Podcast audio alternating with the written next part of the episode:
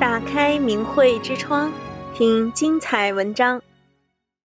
茶余夜话，闭塞如同必见，洁身自持，守住福分。《礼记·礼运》中说：“饮食男女，人之大欲存焉。”所以儒家主张以礼治欲，节制饮食男女之欲，是从古至今的圣贤最需要做足功夫的地方。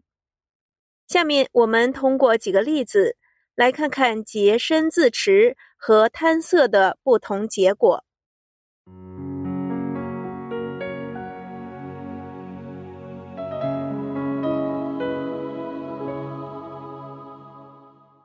明朝太仓州管事顾佐知道卖饼的姜氏受冤枉，就代他向官吏申诉，让姜氏得以平冤释放。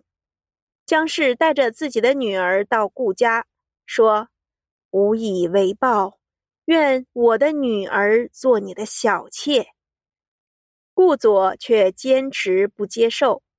后来顾佐任期满了，被调任到尚书衙门办事。有一天，他有事到尚书家，尚书夫人见到他说：“你不就是太仓的顾佐吗？还认识我吗？”顾佐愕然，夫人说：“我就是卖饼江氏的女儿，后来卖给商人，商人将我当做女儿看待，嫁给尚书做偏房，后来升为正室夫人。想起你对我们一家人的恩德还没有报答，常常感到悔恨。现在我当告诉我相公。”尚书将顾佐仗义救人、不图回报的事情上奏给皇帝，明孝公听了非常赞叹，提升顾佐为吏部主事官。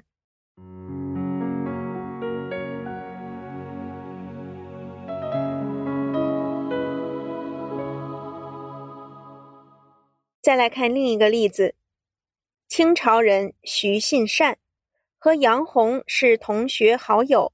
曾经一起去参加考试，住在同一间客店。有一天，他们遇到了一位很有修行的高僧。这位僧人说：“杨红将来大富大贵，而徐信善却贫穷一生。”就在这天夜里，杨红偶然看见店里有一位美丽的少女，他想拿很多银钱去向这位少女求欢。徐信善知道后，言辞强力制止了他。第二天，僧人又遇见徐信善，他十分惊讶地说：“怎么一夜之间，你的脸上生出了阴騭纹，贱相变为贵相了？将来定会大富大贵呀！”他又看了看杨红，说：“你的气色已经不如昨天。”虽然和徐信善同样显贵，但名次在他之后啊。等到发榜之后，果然如这位和尚所言。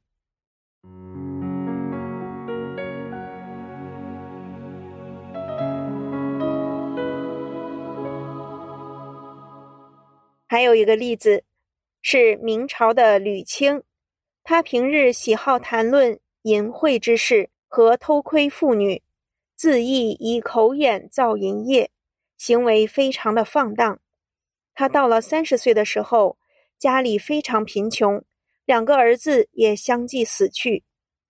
有一天，吕青忽然暴毙，见到了已往生的祖父，很生气地对他说：“我们家两代积德行善，你命中该发巨难的财富，没想到。”你贪恋美色，口眼都在造业，福报都快要折尽了。我恐怕你真会去犯那邪淫恶事，那咱们吕家的后嗣就没有指望了。所以我哀求恳请阎王，提前把你拘到阴曹地府来看一看邪淫的厉害。吕青说：“听说奸淫别人的妻女会得到绝后的报应。”事实上，我也很害怕会得到这个报应，所以我未曾犯过啊。旁边一位名官说道：“岂只是绝后而已呀！如果是女子主动来勾引，自己就顺水推舟不推辞，这个罪业就只有绝后的报应。若是自己引诱逼迫女子，屡屡再犯，迫害他人妻女，甚至杀死对方丈夫的，报应岂止是绝后呢？对于邪淫罪的惩罚，阳世间的法律太宽松，但是阴间的法律却是最严格。凡是人动了邪淫的欲念，就是罪业，三尸神就会自首，灶君和城隍就会据实奏明。如果他们隐匿或是漏掉，就是大过啊！你看看今天的发落，便知道了。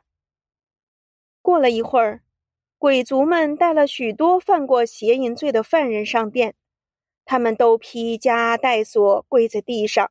阎王厉声吩咐道：“某人变为乞丐，疯癫作哑巴；某人变为娼妓，后瞎眼；某人两世做牛；某人十世做猪。”接着就有鬼卒押去投胎了。